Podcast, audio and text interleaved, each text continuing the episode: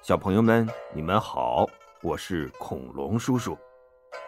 上一集我们讲到，史家庄被官兵给包围了，朱武、陈达和杨春怕连累史进，主动要求把他们绑起来交给官府。史进一把拽起他们，板着脸说：“你们把我史进当成什么人了？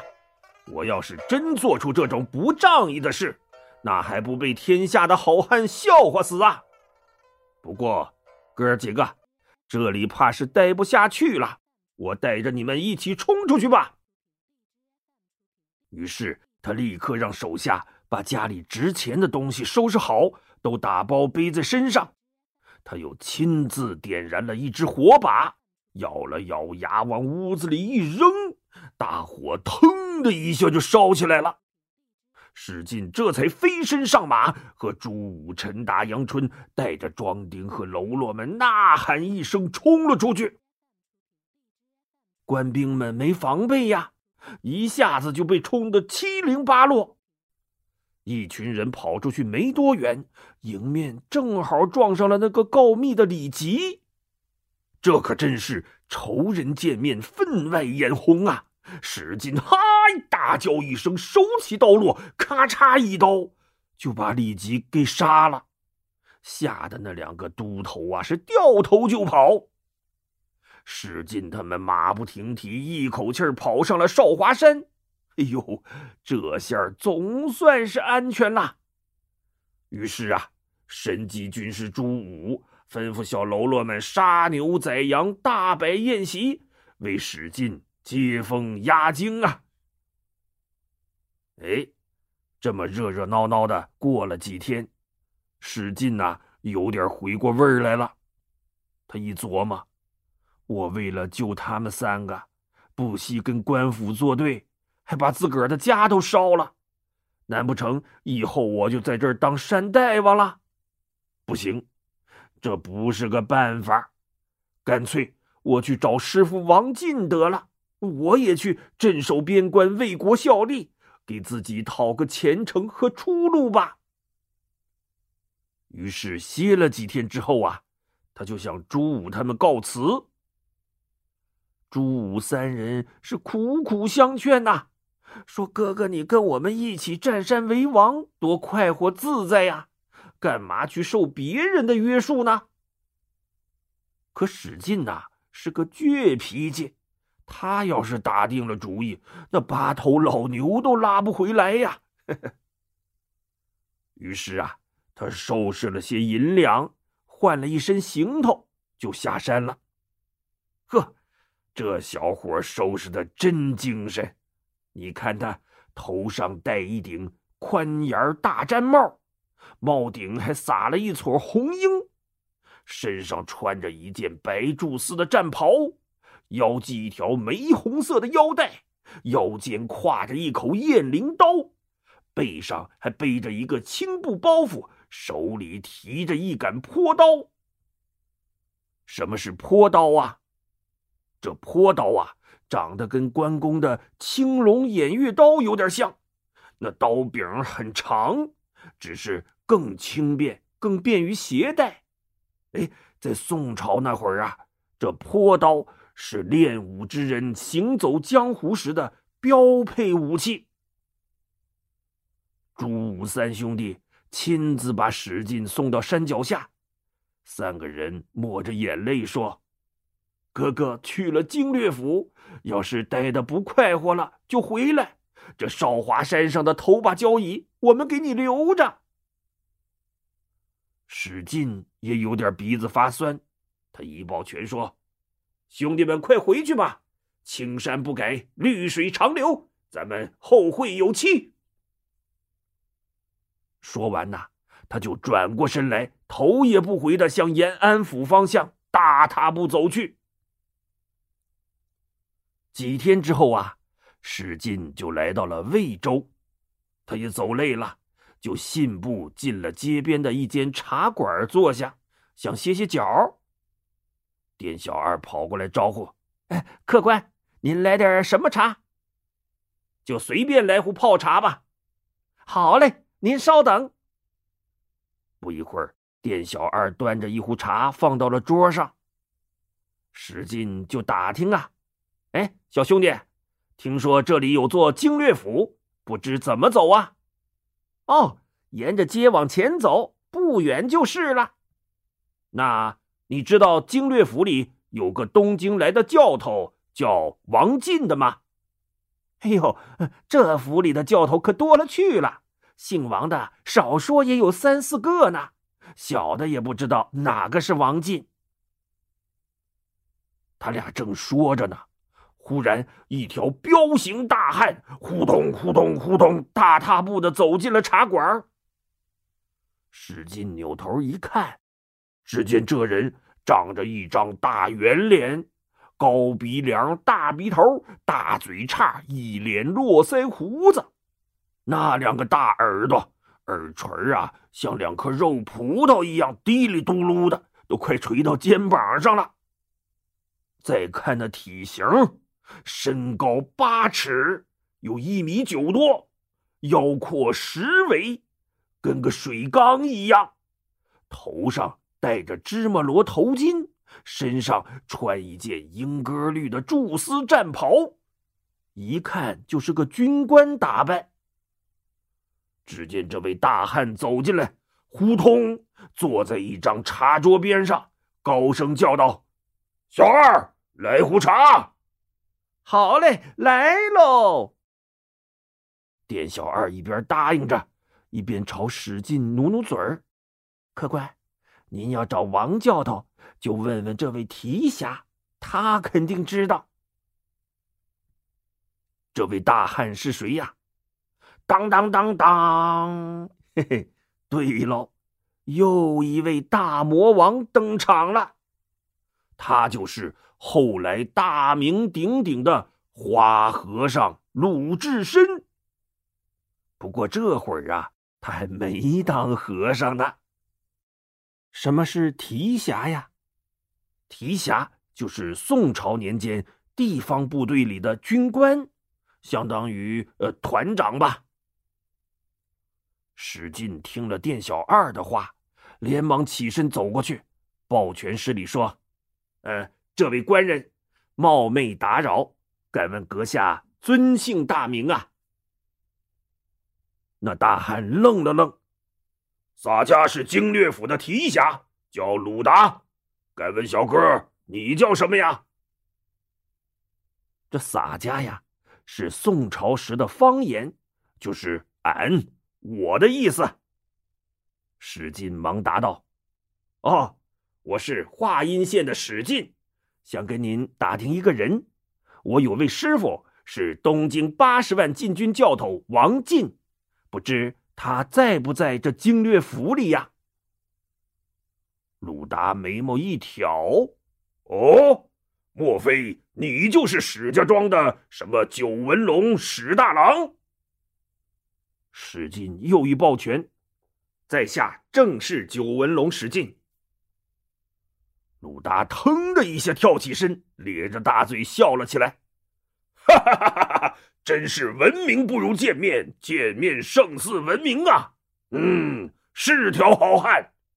你要找的王教头，就是那个在东京得罪了高太尉的王进吧？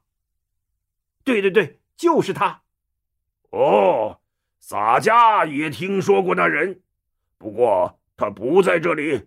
这里是小虫经略相公的地盘，洒家听说王教头在延安府的老虫经略相公手下办事呢。哎，今儿个遇着兄弟也是缘分，我可是久仰你的大名啊！哈哈哈哈哈！走走走，跟洒家喝几杯酒去。这小虫经略相公是谁呀？就是咱们前边说的。北宋名将老崇经略相公崇鄂的亲侄子，叫崇师道。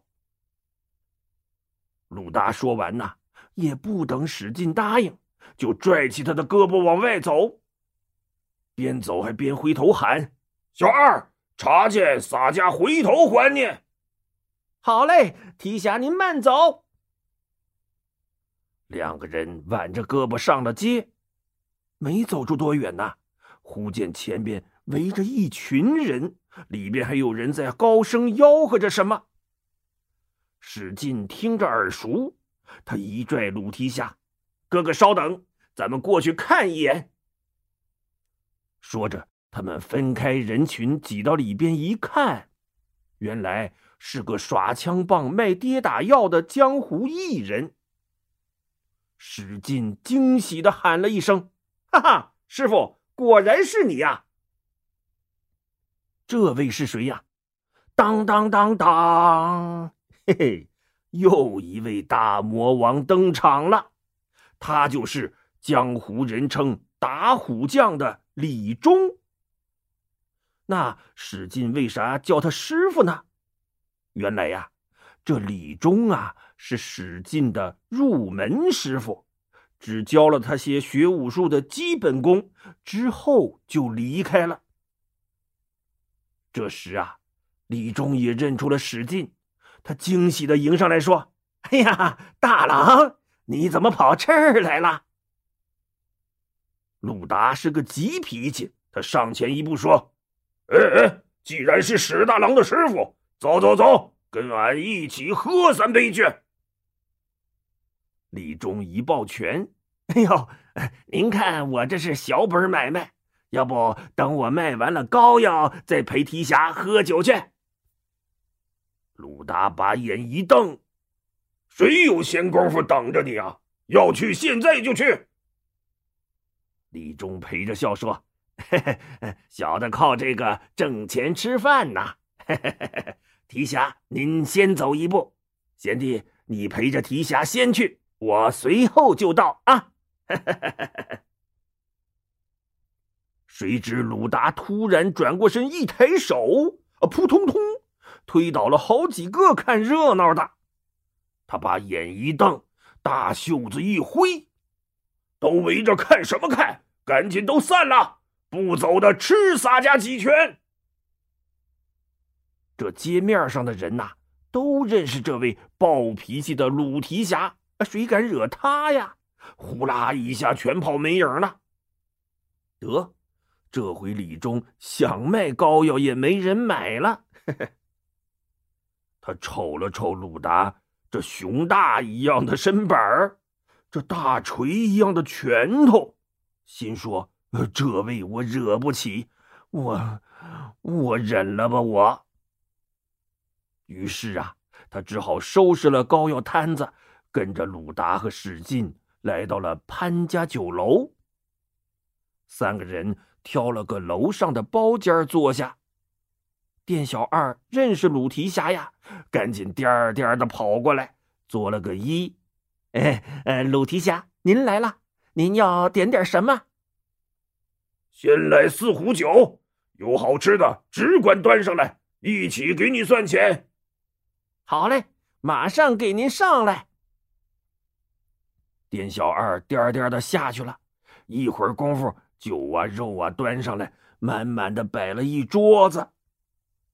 三个人推杯换盏，一边吃着喝着，一边唠着江湖上的新鲜事儿，交流一下棍棒枪法。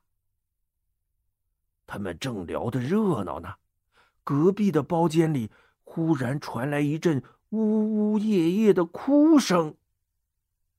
鲁达不禁烦躁起来，他猛地挥手一扑噜，桌上的碟儿啊碗儿啊噼里啪啦扑噜了一地。店小二听见了，赶紧跑上来，一个劲儿的作揖：“哎呦，提辖，您别生气呀，您想要什么尽管吩咐，小的马上给您置办去。”鲁达一瞪眼：“洒家没少了你的酒钱吧？”你弄的什么鸟人，在隔壁哭哭啼啼的，扫了俺兄弟们的酒兴。店小二连忙赔礼说：“哎呦，提辖您息怒，隔壁呀是在酒楼卖唱的父女俩，怪可怜的。他们不知道提辖您在这儿喝酒呢，估计是想起了伤心事儿才哭起来的。”哦，能有什么伤心事儿？你把他俩叫过来。店小二答应一声，就跑了出去。不一会儿，一个五六十岁的老汉领着一个十八九岁的女孩走了进来，一起向鲁达施礼。鲁达定睛看去，哎呦，这女孩长得可挺漂亮，身材婀娜，面容俊俏，就是哭的梨花带雨的，楚楚可怜呐。鲁达皱着眉，粗声粗气的问。你们俩是哪儿的人呐？为什么在这儿哭哭啼啼的？女孩擦了擦眼泪，抽抽泣泣的说出了一段悲惨经历。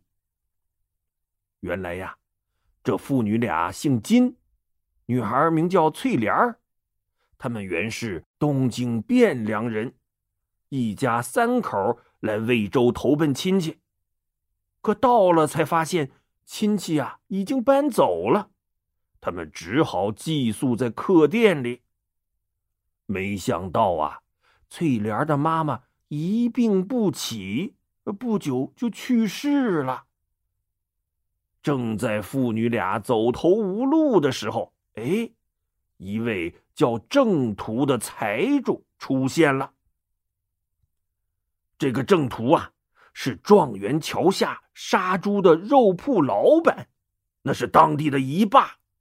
因为人长得凶恶，又会点功夫，所以人送绰号“镇关西郑大官人”，意思就是威震关西一带无敌手啊。这郑屠一见翠莲长得挺俊俏，呃，就对金老汉说：“哈哈哈。”只要你把女儿嫁给我做小老婆，我包你们爷俩吃香的喝辣的，呃，怎么样啊？有个词儿叫“人穷志短”嘛。这父女俩实在走投无路了，只好跟郑屠签了一份三千贯钱的卖身契，把翠莲啊。卖给镇关西当了小老婆了。谁知翠莲一到郑屠家里，就被他的大老婆各种虐待，最后干脆把父女俩赶出了郑家，不许进门了。这还不算，镇关西居然还逼着金老汉偿还三千贯的卖身钱，否则就要把他告上官府。可这钱他压根儿就没付给过金老汉呐。父女俩被逼得实在没辙了，只好一咬牙，在这酒楼里卖唱，慢慢的挣那三千贯的赎身钱。听到这里呀，可把鲁达给气炸了，他两眼瞪得溜圆，胡子都扎撒开了，啪！他一拍桌子，桌上的碟儿啊、碗啊，哗楞楞都蹦起老高来，吓得金氏妇女和店小二差点都坐地上。啊呸！我当是谁呢？原来是杀猪的正途。这个狗奴才靠着小虫经略相公门下才开了这个肉铺，没想到他竟敢这么为非作歹。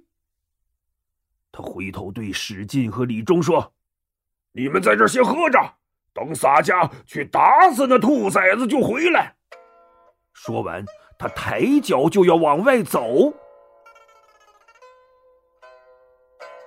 小朋友们，你们猜鲁达真的会去找镇关西算账吗？他们俩谁的功夫更厉害呢？嗯，恐龙叔叔下一集再告诉你吧。好了，今天的故事就讲到这里，我们下期节目再见。